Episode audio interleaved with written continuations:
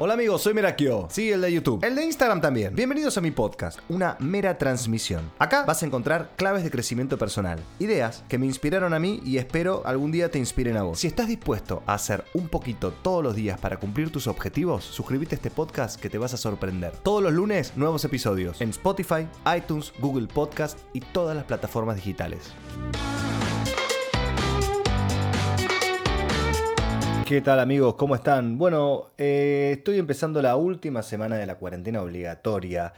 Qué momento que estamos viviendo todos, ¿no? Yo estoy pensando en cuando vos escuches esto dentro de, unos meses, incluso dentro de, un año, poner que lo estás escuchando no, uy, poner lo estás escuchando no en el año 2020, sino lo estás escuchando en el año, no sé, andás a ver, que digas, uy, ¿te acordás lo que fue? Bueno, es un poco eso en lo que pienso a veces, ¿no? Cuando todas estas cosas que estamos haciendo en este momento las escuchemos en otro momento, vamos a decir, uy, sí, fue un bajón, ¿eh? Y, nos vamos a, sentir mejor con nosotros mismos y vamos a, a ver verdaderamente lo valiente que éramos en este tiempo de ahora, que tanto nos está costando, que es un tiempo de estar atento, de estar resistiendo y de simplemente estar. No hay una obligación de hacer cosas, no hay una obligación de ser productivo, no hay obligación de hacer gimnasia, de, de hacer videollamada, de limpiar tu casa, de A ver, no hay obligación de nada. Yo te diría que hay obligación de, de sentirte bien. O sea, yo no podría estar tirado todo este tiempo. Bueno, no puedo. Primero porque tengo eh, una energía que no la puedo contener, que a mí me gusta hacer cosas. Segundo, porque tengo una familia, tengo un niño de tres años que demanda mucha atención y, bueno, no, no, no, puedo decirle a mi esposa, chau, arreglate y yo me pongo a hacer contenido. No. Es algo que yo disfruto mucho de hacer, de estar con la familia, hacer contenido y estar activo totalmente. Por eso me gusta invitar a la gente a que, a que se ponga a hacer cosas. Que es un poco lo que tiene que ver el tema del episodio de hoy, que es hacer, que es siempre hacer y no depender de los otros para que hagan por uno. Me, crucé en mi vida con mucha gente em, de clase muy alta. Me, últimamente, estos últimos años, me conocí gente de mucha guita, ¿no? Como hijos de, de tipos que tienen mucha plata eh, y millonarios, a nivel de que, viste, caes en la casa, uno decís, loco, esto existe. Y de repente esta persona millonaria te dice, no, no, pues Jorgito, uh, ese sí que es millonario. Decís, ¿qué hay más que esto? Bueno, a lo que voy es, la mayoría de, esas familias multimillonarias con hijos, eh, pasa a veces que los hijos son inútiles.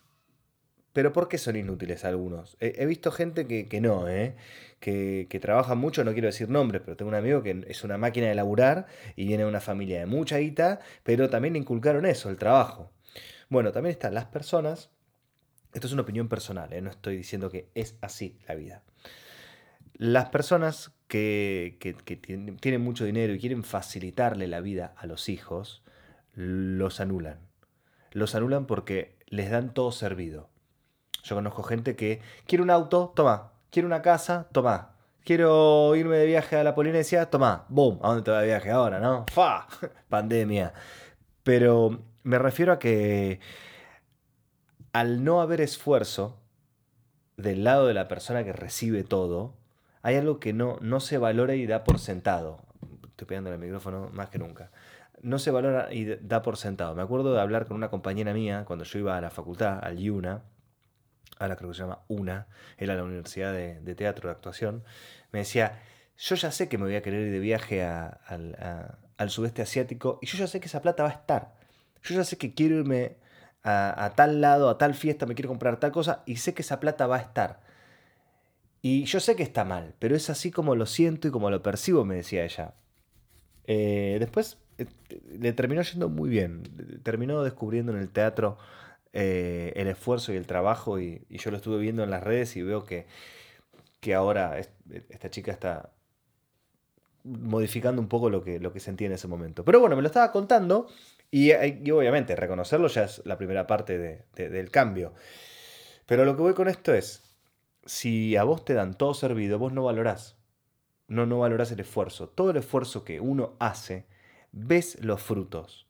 Que a mí no me regalaron un auto cuando yo cumplí 18 años, me lo compré yo con mi trabajo a los 30. No te estoy diciendo que, que no me hubiese gustado que me lo regalaran a los 18, por supuesto me hubiese gustado.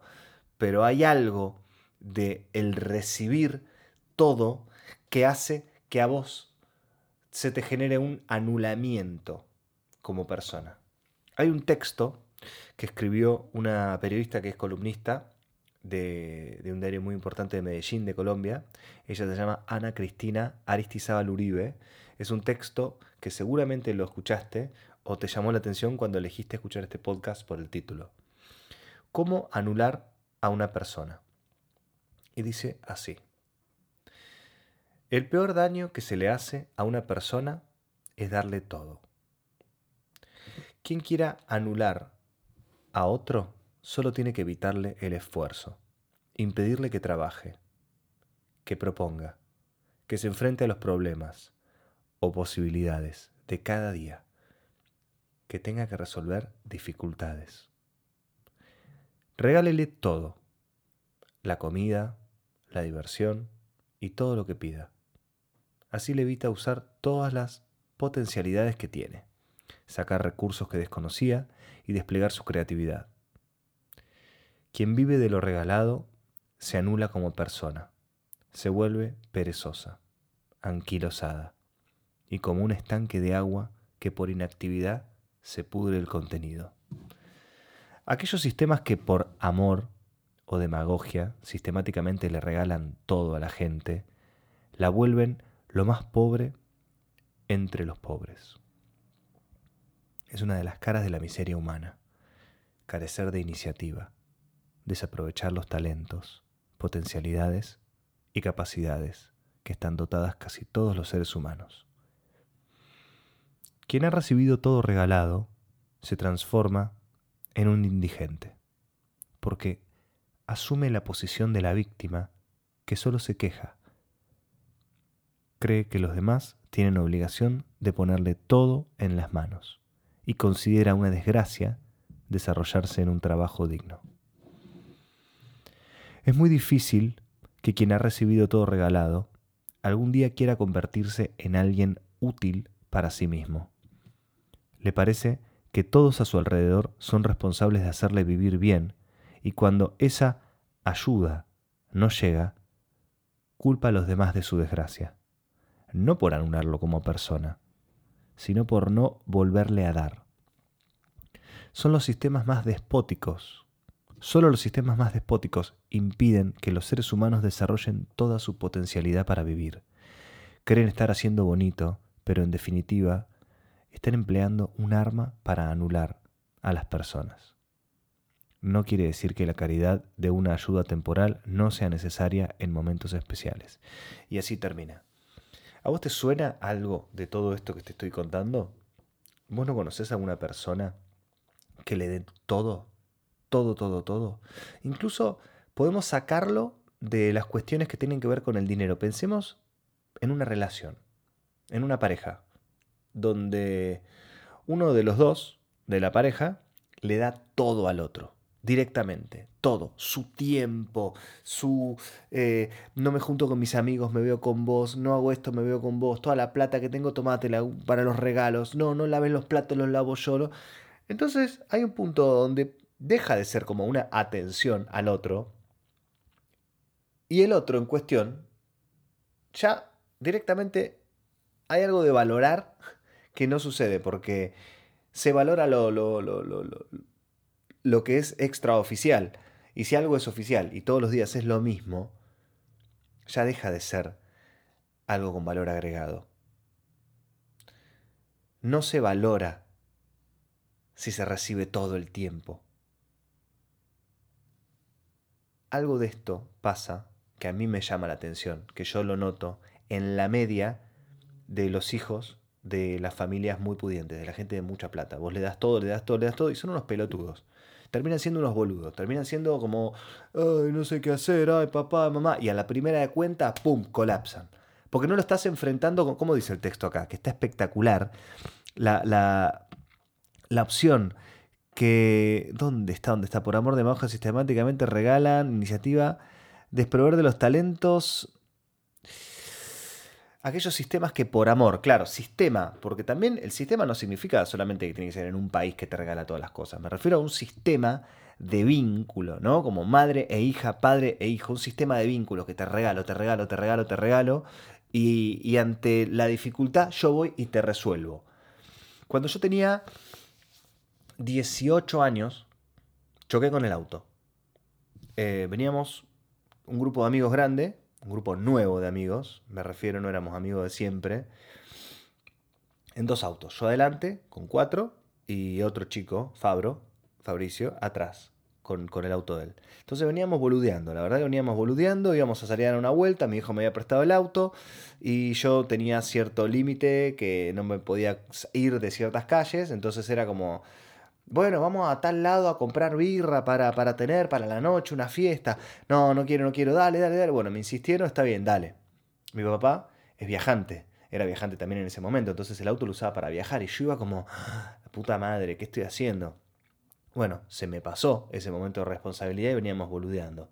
Entonces, en un momento había un semáforo en rojo, que se puso en rojo, no, no se puso en rojo normal, yo no me había dado cuenta, y freno de golpe. Y atrás venía mi amigo con los otros amigos, eh, ¡boom! Y me choca, atrás. Bueno, nos bajamos. Qué feo que bajó, me acuerdo, nos bajamos y nos abrazamos, porque dijimos, uy, qué cagada que está, estamos en esta. Bueno, vino mi papá, todo, bueno, esa, esa misma noche quedaron, eh, quedamos todos en realidad en juntarnos. Mi papá, yo, eh, Fabro y su madre. ¿No? Juntaron los cuatro a, charlar y, aprovechar la situación de que éramos amigos para ver cómo podíamos arreglar esto sin putearnos en la calle como dos extraños que acaban de chocar. Estuve nervioso todo el día, esperando que llegue el momento de la noche. Em, y cuando llega el momento, toca el timbre solamente la mamá de mi amigo de ese momento. Y a mí me pareció raro. Digo, hey, pero para, no, no estábamos los cuatro, acá en esta. Y mi hijo me dice, mira, si no está el pibe, bueno, vos no estés tampoco. Em, y, me, sonó un poco, me sonó un poco extraño. Primero me sonó extraño que no venga él. Conociéndolo, bueno, sus padres, creo que su, papá falleció hace mucho tiempo y la madre como que se hizo cargo de él y obviamente yo no me voy a meter en la crianza y cómo es la cuestión, porque hay que estar ahí, toda la movida, pero se ve que lo sobreprotegía un montón su madre a este chico. Y este chico hacía muchas cosas de, de, irresponsable y de no tener límites. Em, mi intención, por cómo me criaron a mí en su momento, fue sentarme a hablar y a dar la cara y decir, bueno, sí, veníamos boludeando, ¿cómo hacemos con el tema del seguro del auto, etcétera, etcétera? Bueno, en síntesis, eh, mi papá me dijo, bueno, ok, si vamos a hablar los cuatro, vamos a los cuatro. Si vamos a estar solamente los padres, bueno, estamos solo los padres. Em, entonces, eh, ahí yo me di cuenta de que no a todos nos criaban diferentes. No a todos nos criaban igual, nos criaban diferentes. Y me, me, me llegó eso, dije, bueno, me puse, contento por mi papá. Porque antes de que él me, libere de esa reunión, yo ya sentía la responsabilidad de tener que estar presente. No se dio porque, bueno, las circunstancias cambiaron. Además, en su momento él me dijo, bueno, nos juntamos los cuatro, dale. Este pibe en cuestión tenía mil problemas, problema con la droga, problema con las novias, se peleaba todo el tiempo. Eh, tenía una novia que, que, se pegaban, se pegaban, bifes. Se peleaban, discutían, ella le pegaba y él se la devolvía. Éramos muy chicos, teníamos 18 años, esto te estoy hablando en Rosario hace como 20 años atrás, casi.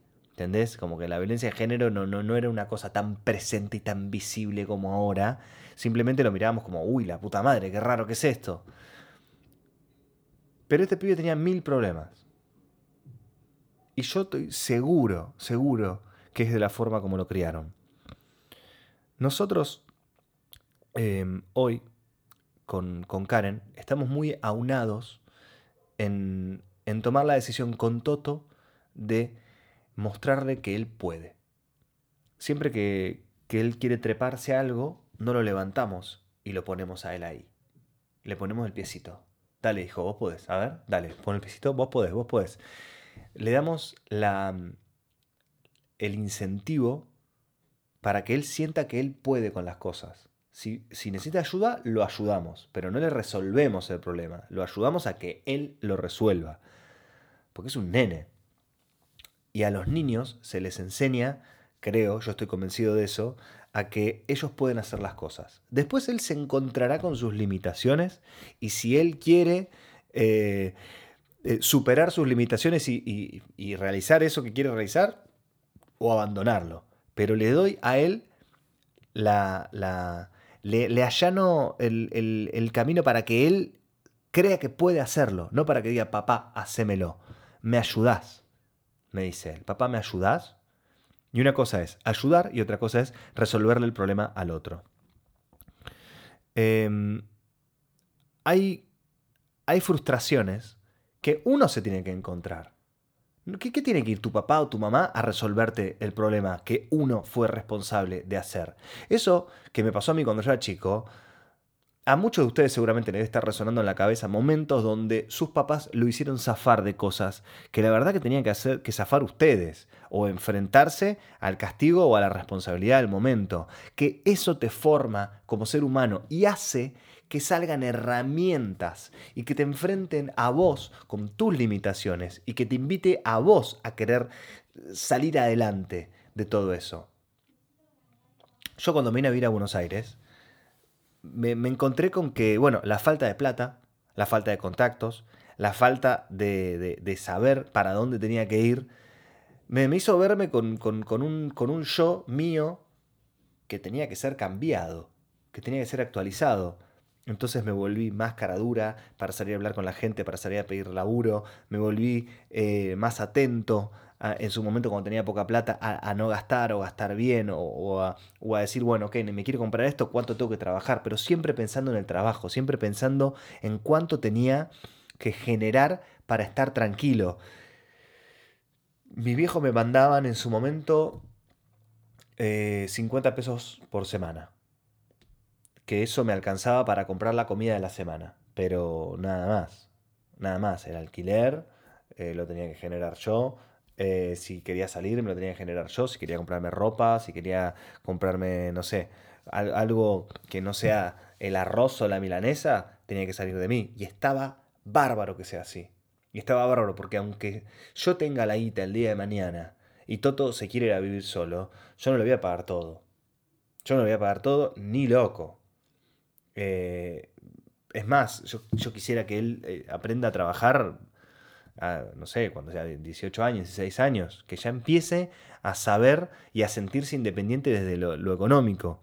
Pero volviendo al tema de cuando yo me vine a vivir a Buenos Aires, a mí enfrentarme con todas esas cosas que la mayoría de padres hubiesen querido evitar que sus hijos se enfrenten, porque eso trae dolor, trae sufrimiento.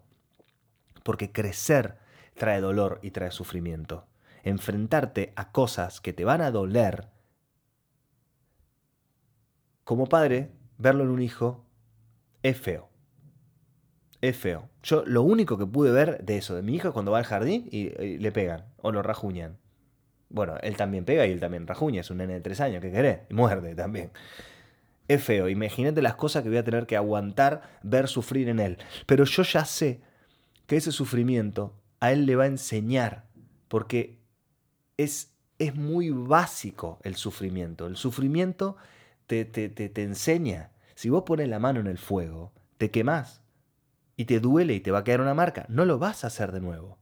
Así funciona el sufrimiento. El sufrimiento físico te enseña. Y el sufrimiento físico no, no, no, no, es nada más poner la mano en el fuego, es que te rompan el corazón.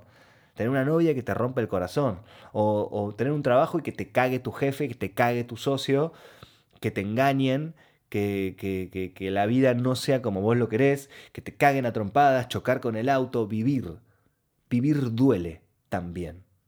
Y, es parte de eso el aprendizaje, porque si no, yo creo que sería muy aburrido todo. Lo digo de una forma irónica. Equivocate.